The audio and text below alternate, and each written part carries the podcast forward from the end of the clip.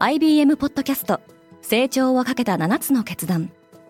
成長をかけた7つの決断とは今後3年間に世界を形作ると予想される7つのビジネストレンドについて IBM が何千ものクライアントとの対話に基づき提言をしたものです。このポッドキャストでは変化の激しい時代において企業が下すべき成長をかけた7つの決断について日本 IBM の7人の専門家と考えていきます。今お聞きのリスニングサービスにてぜひフォローボタンからフォローをお願いします。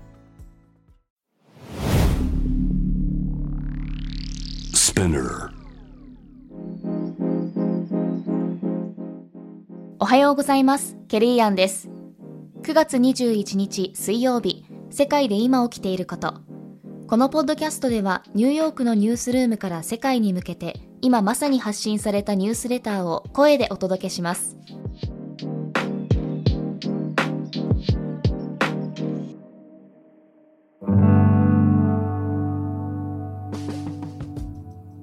国連事務総長は化石燃料産業への課税強化を呼びかけた。アントニオ・グテーレス事務総長は第77回国連総会の演説で大気を汚染する者はその対価を支払わなければならないと述べました。一方、200の NGO が各国の指導者たちに公開書簡を送り、世界的な飢餓の危機に対する行動を呼びかけました。ウクライナの4つの支配地域がロシアへの編入の是非を問う住民投票の計画を発表。ウクライナと西側諸国は住民投票の実施は違法かつ見せかけだけのものだとして抵抗し続けてきました。ドイツは大手ガス輸入企業を国有化する。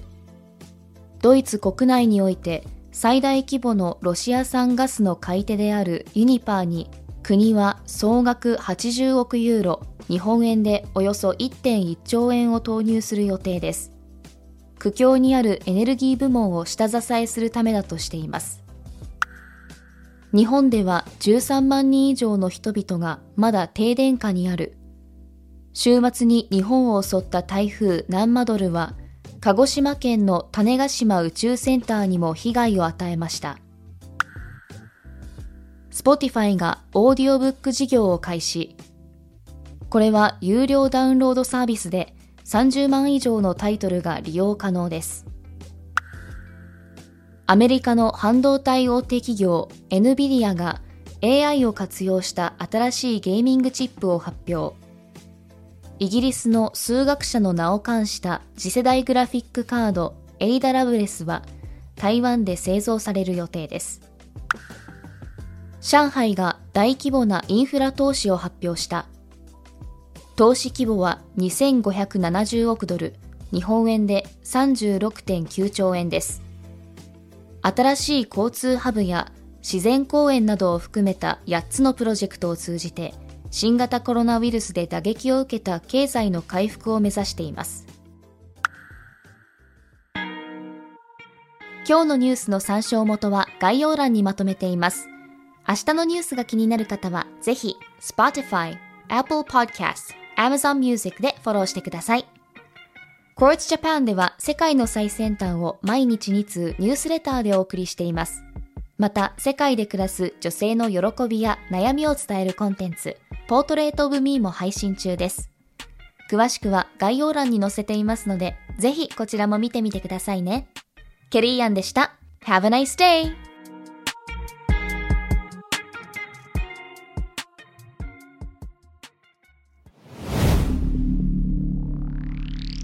Spinner Bucket List Driven by Dreams Powered by Porsche このポッドキャストは私、シャウラがポルシェジャパンマーケティング CRM 部執行役員の前田健一郎さんと共にナビゲート。様々な業界で活躍するゲストをお迎えして、絶対に叶えたい夢のリストをインタビューしております。毎週水曜日、ニューエピソード更新中。チェックしてねリスナーの皆様より多くのリクエストをいただいている話題のニュースを深掘りしたエピソードを週末の有料版で配信中です。今なら1ヶ月無料トライアルを実施中。詳細は概要欄に記載しています。この機会にぜひ聞いてみてくださいね。感想ご意見もお待ちしています。